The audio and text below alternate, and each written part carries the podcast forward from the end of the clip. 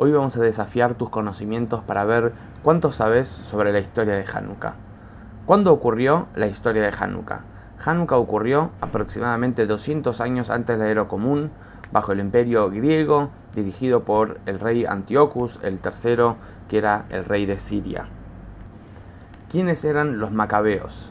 Los macabeos eran un grupo de Yehudim dirigidos por Yehudá, el macabeo, que ellos eran pocos, pero se fortalecieron y se unieron para luchar contra el imperio griego. ¿Qué significa la palabra Maccabi? Que de ahí viene Macabeo. Maccabi significa un acrónimo de cuatro palabras, Mi Kamoja Baelim Hashem. ¿Quién es como vos entre los fuertes Hashem? Otra pregunta, ¿qué significa la palabra Hanukkah? Tiene dos significados. Hanukkah significa inauguración, ya que el templo fue reinaugurado una vez que ganaron la batalla contra los griegos. Y segundo, Hanukkah se divide en dos palabras que significa Hanu Havhei, que significa que acamparon, descansaron el día 25 de Kislev, que es cuando terminaron y ganaron la batalla contra los griegos. Otra pregunta, ¿qué pasa si uno enciende la Hanukkah y se apaga las velas a los 5 minutos? ¿Tiene que volver a encenderlo o no? La respuesta es que sí, ya que las velas de Hanukkah tienen que durar como mínimo 30 minutos después de la puesta del sol. Otra pregunta, ¿con qué es mejor encender las velas de Hanukkah?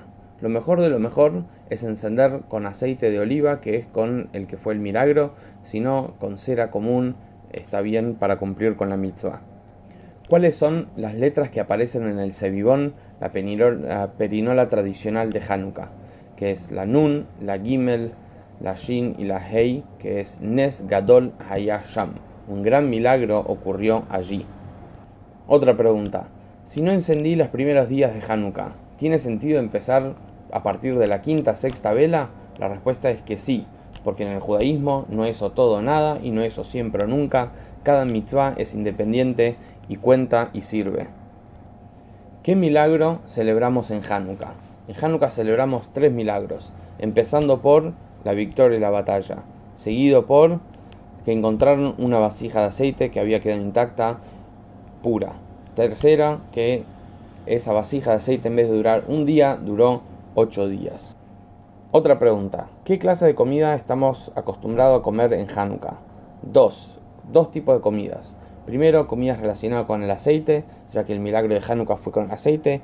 Y otra comida que tiene que ver con lácteos, ya que hay una historia interesante de cómo Yehudit, una mujer eh, valiente, fue y se encontró con uno de los grandes generales de los griegos, le dio de comer eh, queso, tuvo sed y le dio más lácteos y tenía más sed y eso causó que eh, le dé vino para tomar, se quede emborrachado y ella pudo degollarlo y salir con la cabeza mostrando victoria y eso fue eh, un gran paso para la victoria de los macabeos. Esta es fácil. ¿Cuántas velas necesito para encender el total de los, de los 8 días de Hanukkah? Necesitas en total 44 velas para encender todos los días la vela que corresponde y la vela piloto, el Shamash. ¿Dónde es ideal colocar el candelabro, la Hanukkah?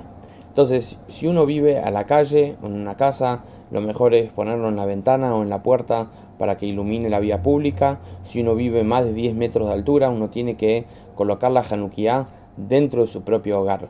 Dentro de su propio hogar hay dos costumbres. Uno, por colocarlo enfrente a una puerta donde tenga mezuzá, por lo tanto del lado derecho quedaría la mezuzá, del lado izquierdo el candelabro, y uno pasa por ahí y uno está rodeado de mitzvot. La otra opción es colocarla simplemente en la mesa del living, del comedor, así iluminan la casa. Antiguamente había que iluminar la vía pública porque los hogares estaban estables, tenían sus valores firmes, pero hoy en día tenemos que iluminar los hogares para que desde los hogares salga la luz para la vía pública.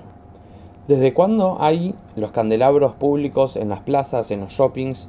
Todo esto empezó en el año 1974 con una iniciativa del Rebe de iluminar la vía pública por medio de la Hanukkot y hoy en día hay más de 15.000 Hanukkot públicas alrededor de todo el mundo. En cualquier parte del mundo vas a encontrar una Hanukkah. Dos preguntas más. ¿En qué mes del calendario hebreo se celebra Hanukkah? Este es en el mes de Kislev, en el cuarto mes, perdón, el tercer mes del, del año. Y la última pregunta es, ¿de qué lado se enciende la Hanukkah? Se enciende primero la vela que corresponde del día, que vendría a ser del lado izquierdo a derecho. A ver, ¿cuántas pudiste responder? Respóndeme. Hanukkah.